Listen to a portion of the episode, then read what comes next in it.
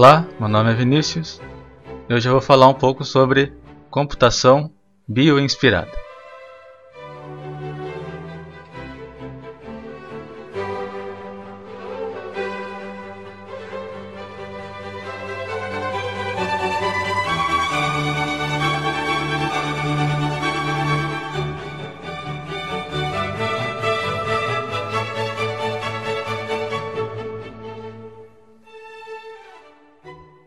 A computação bioinspirada ela é uma sub-área né, ou uma linha de pesquisa, pode dizer assim, de uma área de conhecimento maior que envolve computação, matemática e biologia.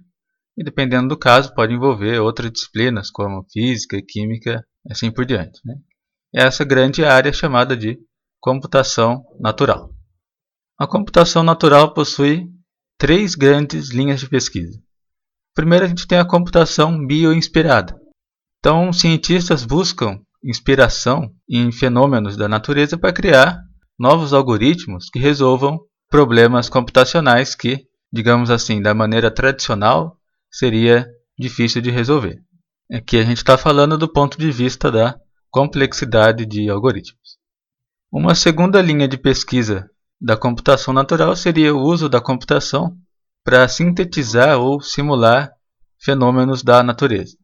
Então a ideia aqui é criar algoritmos né, ou programas que consigam reproduzir padrões ou comportamentos encontrados na natureza. Né? Ou seja, a ideia é usar a computação para entender melhor como que funciona um certo sistema natural.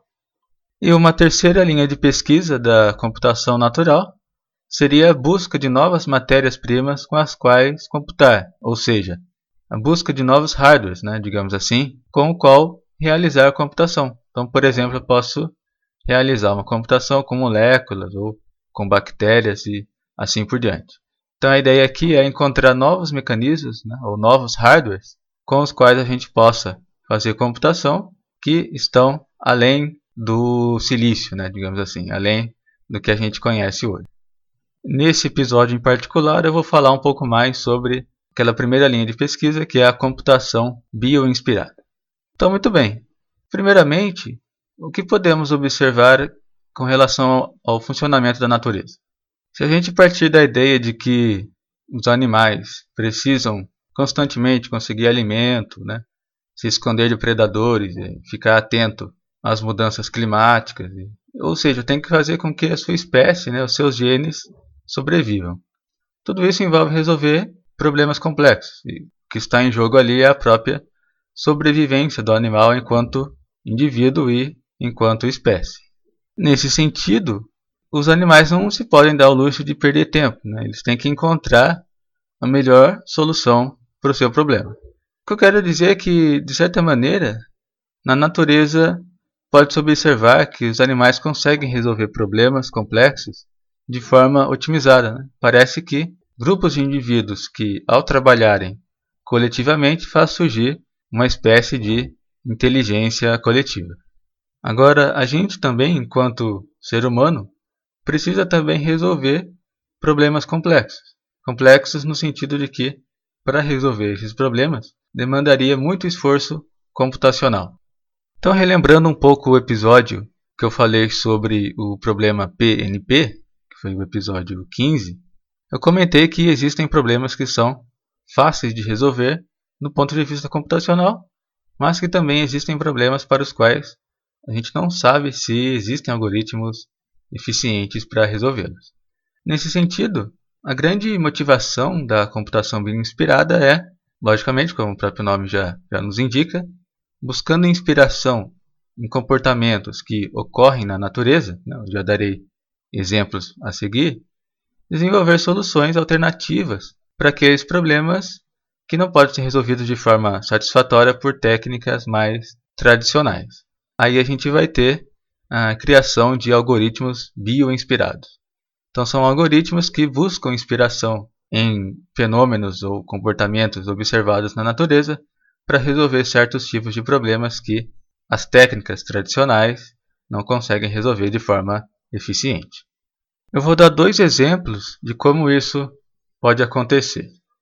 No ano de 1943, a gente tem a introdução de um primeiro modelo computacional de um neurônio, né, que foi feito por McCulloch e Pitts, que vai evoluir para o que hoje chamamos de redes neurais artificiais.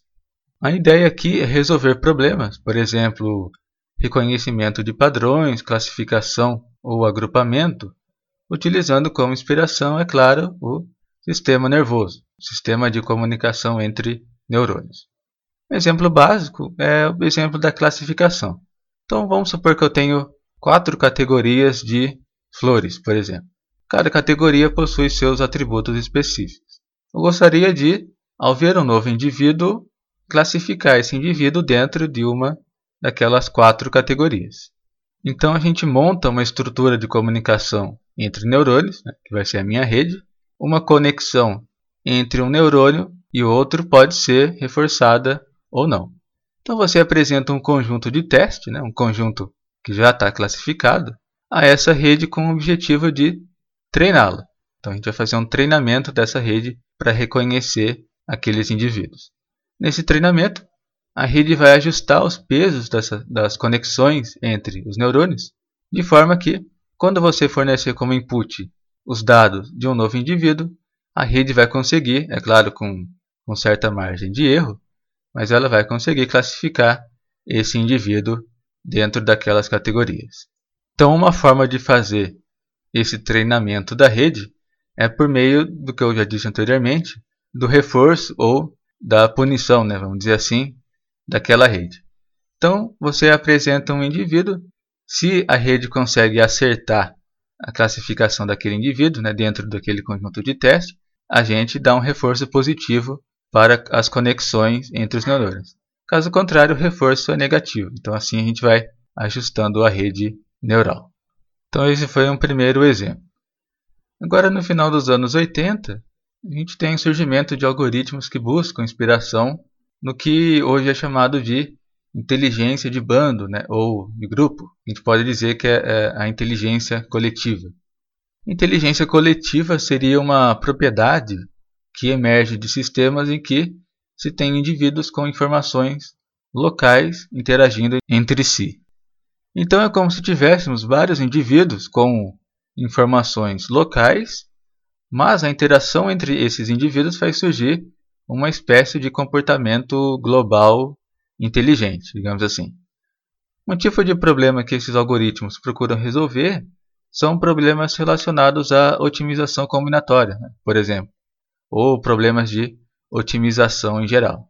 Duas fontes de inspiração bastante importantes é, são o seguinte: posso ter inspiração no comportamento coletivo de insetos, como a formiga, por exemplo, ou em abelhas também, principalmente nas atividades de procura de alimentos. Então aqui a gente vai ter uma otimização por colônias.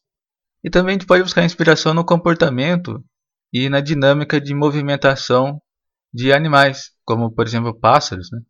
É, um exemplo bastante interessante é que você deve ter percebido aquela formação em V, né? quando a gente tem um bando de pássaros voando, por exemplo.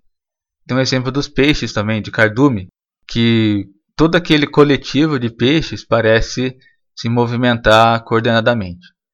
Então aqui a gente vai ter otimização por enxame de partículas. Um exemplo bastante clássico que eu acho bem legal também é o exemplo da colônia de formigas, né, que é utilizado como inspiração para resolver, por exemplo, um problema, que é o, é o problema do caixeiro viajante. Então vamos olhar primeiro para a colônia de formigas. Imagina que eu tenho uma colônia de formigas num ponto A e num ponto B eu tenho ali uma possível fonte de alimento. Entre esses dois pontos eu posso ter uma, uma série de obstáculos. Então no início do dia Várias formigas saem aleatoriamente, percorrendo diferentes caminhos. Algumas vão encontrar essa fonte de alimento e retornar para a colônia. Em todo o trajeto, as formigas depositam feromônios, né, uma substância química, no caminho, o que vai formar uma trilha de feromônios. E essa trilha vai servir como guia para as demais formigas. Então o que acontece? Conforme as formigas vão chegando, né, outras saem percorrendo aquele caminho traçado. Agora, se uma formiga chega mais rapidamente, mais formigas irão trilhar o seu caminho em busca daquela fonte de alimento. E com isso, a trilha de feromônios ficará mais forte naquela trilha. Então as formigas vão reforçando essa trilha, e quanto mais forte a trilha, né, maior presença de feromônios, maior vai ser a probabilidade de uma formiga percorrer esse caminho em particular. Só que aquelas formigas que saíram primeiro, que voltaram com mais tempo, né, demoraram mais para voltar, significa que elas possivelmente traçaram um caminho maior. Está supondo que as formigas sempre andam a mesma velocidade média ali. Então, se essa formiga demora mais para voltar para a colônia, menos formigas vão usar aquela rota e com isso a trilha de feromônios vai ficando mais fraca ali. Então, nesse processo de ida e de volta, né, alguns caminhos vão sendo reforçados e outros vão sendo enfraquecidos porque ali as formigas demoram muito mais tempo para traçar o caminho de volta. Então, esse processo fará com que as formigas consigam encontrar o caminho mais curto entre a colônia e a fonte de alimento. Então, essa é a ideia aproximada do funcionamento de uma busca por alimentos de uma colônia de formigas. Daí, no ano de 1991, o pesquisador Marco Dorigo e outros pesquisadores desenvolveram um primeiro algoritmo inspirado na colônia de formigas, né? nesse, nesse processo de busca de alimentos. Então, esse algoritmo pode ser aplicado para propor uma solução alternativa para o problema do caixeiro viajante, por exemplo. Então, o que é o problema do caixeiro viajante? Imagina que temos várias cidades para visitar, saindo de uma cidade X e chegando numa cidade Y.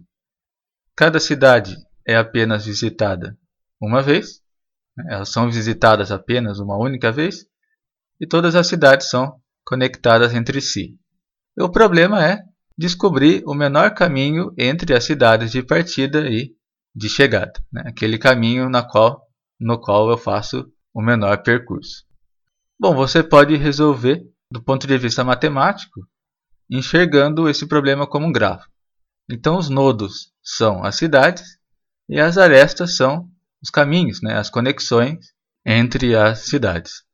Uma forma de resolver isso seria na força bruta. Então, nesse caso, eu teria que gerar todos os trajetos possíveis, somar as distâncias e verificar qual que é a menor distância. O problema é que existem muitos trajetos possíveis. Na verdade, se eu tenho n cidades, por exemplo, você vai ter ali n-1 fatorial caminhos possíveis. Então, do ponto de vista computacional, esse é um problema intratável. Como que a gente poderia usar a estratégia da coluna de formiga para resolver o problema? Então, dado um grafo com n nodos, né, representando ali aquelas n cidades, colocamos uma formiga artificial em cada um desses vértices. Cada formiga vai traçar um caminho, o trajeto depende de uma fórmula probabilística que leva em consideração a quantidade de feromônio da aresta, né, que vai ser o peso daquela aresta, e alguns outros parâmetros. Daí no final de um ciclo, cada formiga tem um trajeto e você vai reforçar o peso das arestas daquele caminho melhor, né? aquele caminho que no nosso caso aqui vai dar a menor distância. Daí você aumenta a atratividade desse caminho em particular que com base naquela fórmula probabilística, vai fazer com que mais formigas artificiais percorram aquele caminho, né? aumente a probabilidade de que as formigas sigam esse caminho específico. Então essa seria uma ideia geral de como usar o mecanismo da colônia de formigas para resolver o problema do caixeiro viajante. E é lógico que o caixeiro viajante está relacionado a, a diversas aplicações na área de logística, por exemplo. Uma questão interessante sobre esses algoritmos bioinspirados é que ele exige um certo grau de experimentação. Então você precisa fazer testes com esses algoritmos de forma a ajustar os diversos parâmetros que eles possuem. Uma outra questão importante é que, na maioria dos casos, eles não fornecem 100% de certeza de que você encontrou a solução ótima para o seu problema um grande desafio que a gente vai ter que enfrentar, que ocorre na maioria dos casos de, de problemas envolvendo otimização, é com relação a mínimos locais. Então você pode, por exemplo, encontrar uma solução que ela é a melhor solução, mas só que só numa região específica, né? só num intervalo específico do seu domínio. De repente, se você fosse um pouquinho mais além, você poderia encontrar uma solução até melhor, né? que seria uma solução ótima global e não simplesmente uma solução ótima local. Bom, existem outras fontes de inspiração importantes também para o desenvolvimento de algoritmos, como por exemplo é, algoritmos que se baseiam na ideia da evolução, né, né, ou na teoria da evolução. Tem também algoritmos inspirados no sistema imunológico do próprio ser humano, mas eu vou ficando por aqui. Só vou sugerir, caso você tenha interesse, um livro chamado Fundamentos da Computação Natural, do professor Leandro Nunes de Castro. Ele é um livro bem pesado, né, que cobre praticamente todas as áreas da computação natural.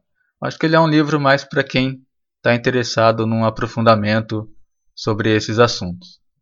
Se você quiser conhecer só as principais ideias de uma forma mais resumida, vou deixar um link para um artigo do próprio Leandro Nunes, chamado também Fundamentos da Computação Natural. Também vou deixar como sugestão um curso de verão da professora Gisele Papa, na qual ela também comenta, faz uma introdução aos algoritmos bioinspirados. Todas essas sugestões eu vou deixar lá no site, que é númeroimaginário.com.br. E lá você vai também encontrar outras referências sobre o assunto. Muito obrigado por você ouvir mais esse podcast e até o próximo episódio.